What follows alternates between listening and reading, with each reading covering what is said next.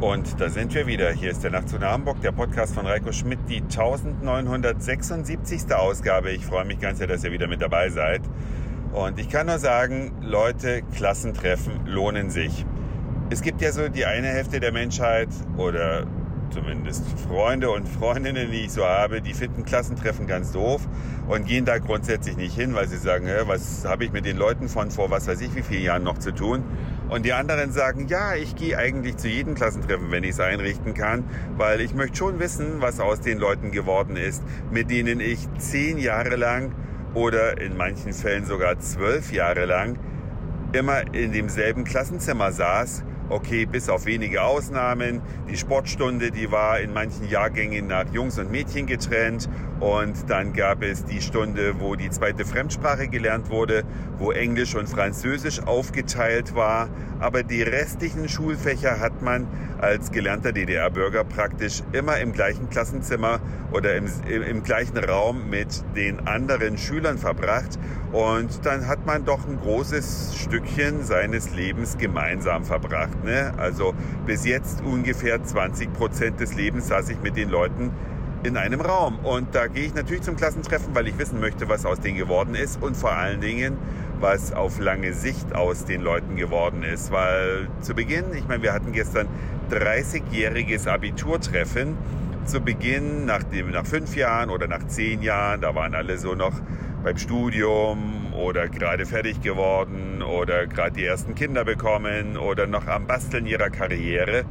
Aber nach fast 25 Berufsjahren haben viele nun den Zenit ihrer Karriere erreicht, beziehungsweise überlegen sich, ob Karriere im Leben alles ist. Und das war die für mich vielleicht erstaunliche Erkenntnis meines gestrigen Abiturklassentreffens in meiner alten Heimat mitten in Westsachsen, dass viele sagen, nein, ich verdiene ausreichend ich möchte sogar ein bisschen weniger verdienen und komme trotzdem dann später mit der Rente, die ich dann irgendwann mal bekomme, sehr gut hin. Mit dem, was ich mir noch nebenbei gespart habe und so weiter reicht's. Ich mache jetzt einfach weniger. Oder ich verlagere mich jetzt mehr auf meine wahren Interessen. Bisher stand ich vielleicht hinter dem Schreibtisch oder saß am Schreibtisch meiner Sparkasse oder meiner Stadtverwaltung oder ich arbeite im Lager oder als Kassiererin oder bin dies und jenes, aber das möchte ich nicht machen, bis ich 67 bin. Ich mache jetzt einfach weniger. Ich habe mir ein bisschen Geld auf die Seite getan und wenn ich weniger arbeite, vielleicht auf 50 Prozent reduziere, dann komme ich auch mit dem, was ich danach später rein rechnerisch an Rente vom Staat bekomme, noch ganz gut hin.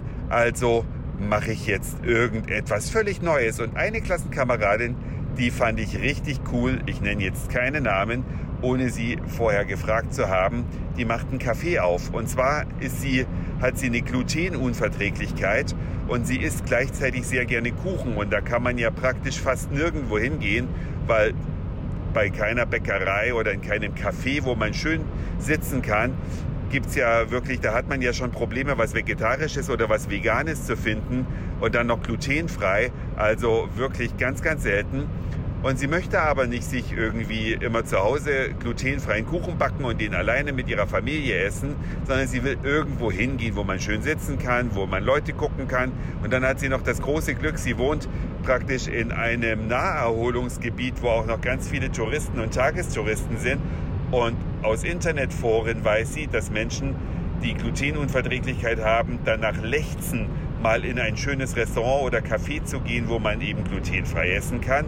Kurz und gut, sie macht jetzt ein glutenfreies Kaffee nebenbei auf. Sie hat auf 50 Prozent reduziert und äh, geht dann da rein, hat auch noch das Glück, dass ihre Mutter ihr beim Kuchenbacken helfen möchte Sie hat sich eine wunderbare Kaffeemaschine gekauft, hat das so voller Glück und Freude strahlend erzählt.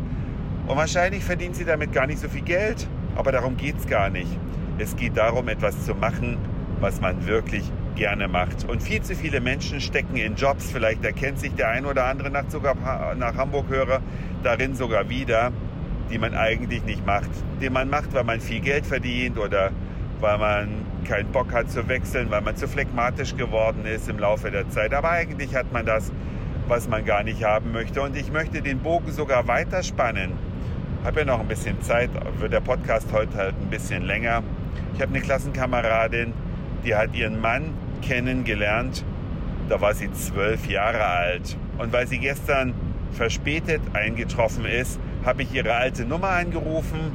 Ich wusste von ihr schon, weil ich mit ihr auch sonst im Kontakt stehe, dass sie sich hat scheiden lassen. Aber ich bin bei ihrem Mann rausgekommen, ja, muss ich ja vorsichtig formulieren, bei ihrem Ex-Mann und habe gesagt, du, wo bleibt denn deine Ex-Frau eigentlich? Wir warten auf sie. Und übrigens tut mir leid, dass ihr euch getrennt habt. Und da sagte er so in einem wirklich zufriedenen Brustton, Reiko, wir haben uns kennengelernt, als wir zwölf Jahre alt waren. Mit 47 haben wir uns scheiden lassen. Wir waren praktisch 35 Jahre unseres Lebens zusammen.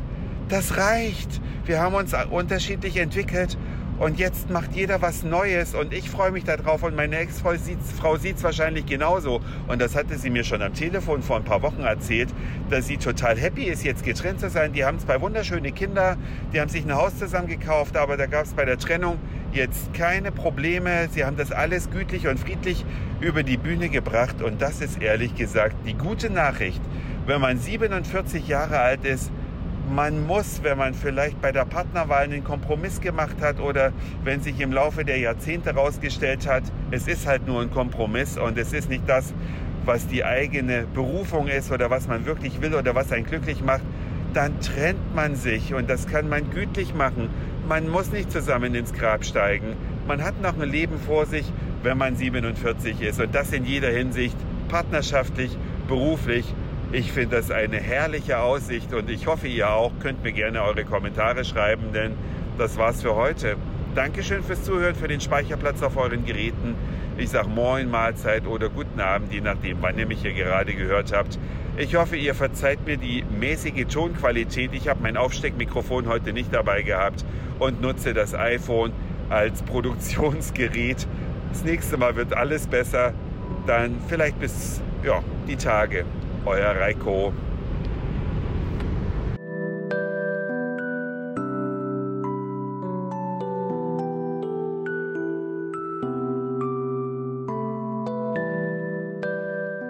Schatz, ich bin neu verliebt. Was?